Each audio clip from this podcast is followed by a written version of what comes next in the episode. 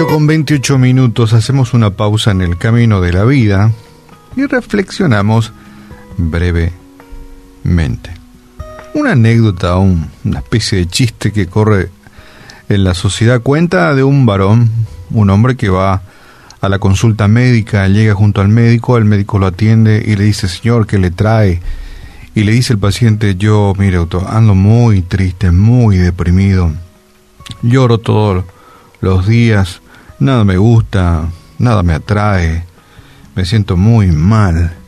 Y el médico le dice, bueno, este, le vamos a prescribir unos medicamentos, pero le tengo un buen, muy buen consejo, un buen consejo, y espero lo pueda cumplir.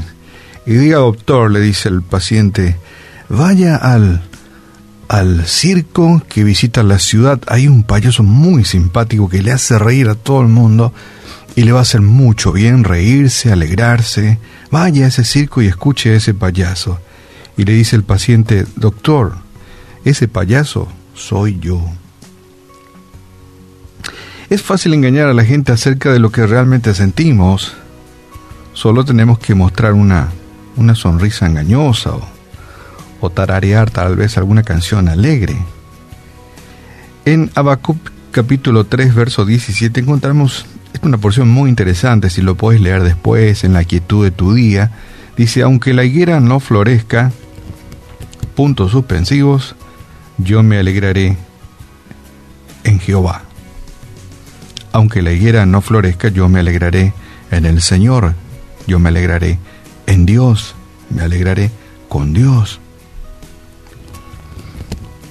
Y al igual que esta historia, que parece un chiste, de este payaso que fue a la consulta médica, hay mucha gente circulando en nuestra sociedad, ¿verdad? Que siempre lo vemos con una sonrisa en su rostro y lo vemos de muy buena onda, pero en su interior hay mucha carga, hay muchas desesperanzas, muchas frustraciones, muchas preocupaciones, muchos quebrantos, eh, sueños que no fueron realizados, sueños que no podrán realizarse y ese es un es un armario de tantas frustraciones el corazón de un hombre así o de una mujer en esa circunstancia.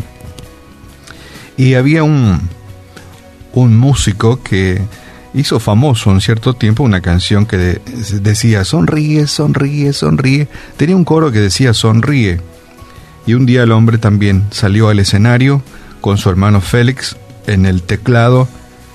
Tocaron la canción, el público gritaba y cantaba sonríe, sonríe, sonríe. ¿Y sabes qué? Luego, luego fue a un cuarto, en su camerino fue este intérprete, este cantante, y se pegó un tiro. Y así, mucha gente. Yo puedo cantarte esta mañana, sonríe, sonríe, llenaos de gozo y cosas así, ¿verdad? Y más tarde me pega un tiro.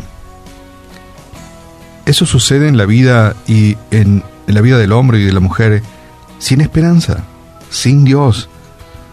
Está en el túnel oscuro donde no ve absolutamente ninguna luz de esperanza. Los, problemas los problemas que, que, a diario tenemos en la vida, no podés guardarlo en un lugar mágico, en un maletín mágico, en una mochila mágica. Una sonrisa y una canción pueden enmascarar profunda infelicidad, ¿verdad? Pero, pero únicamente Dios puede eliminar de nuestro corazón la carga de una preocupación que nos consume. Y esta frase te lo voy a repetir porque es la clave del mensaje que quiero dejarte hoy, Dios puede, tiene la capacidad, tiene la capacidad y puede eliminar de tu vida la carga de una preocupación que nos consume, que te consume. ¿Qué tenés que hacer? Entregalos al Señor. Semanas atrás hablamos del síndrome del Dios, ¿verdad? Que a veces queremos que somos casi Dios, ¿verdad? Y queremos solucionar todos los problemas del mundo y nos cargamos con los problemas de todos, del vecino, de nuestros hijos, de nuestra esposa, del esposo, eh, los problemas económicos de este país, los problemas de los políticos y creemos que todo, todo vamos a solucionarlo, pero no somos Dios.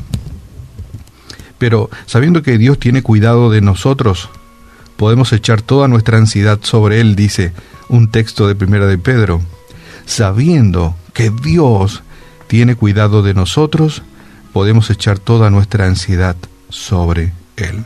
Esta inclusive es parte del coro de una linda canción, ¿verdad? ¿Mm? Si, mm, en nuestras dificultades confiamos en el Señor para que sea nuestra fortaleza, Él nos dará mucho más que alivio emocional. Sí, mucho más que alivio emocional. Nos dará, ¿sabes qué? La capacidad de regocijarnos, como decía Habacuc 3.17, te, te leí, aunque la higuera no florezca, y podemos hacer, no sé, aunque ya no llueva más, o aunque no pare de llover, o aunque no haya más nada para comer, aunque no haya, yo me alegraré en Jehová, dice el texto. Más allá de la circunstancia de la vida, yo me alegraré en Jehová.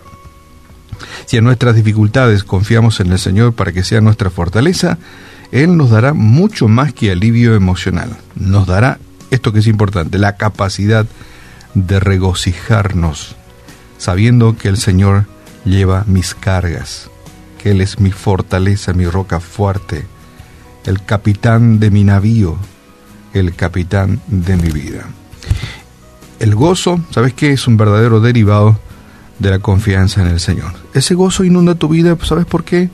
No porque llevas las cargas de todo el mundo, sino que porque confías en el Señor.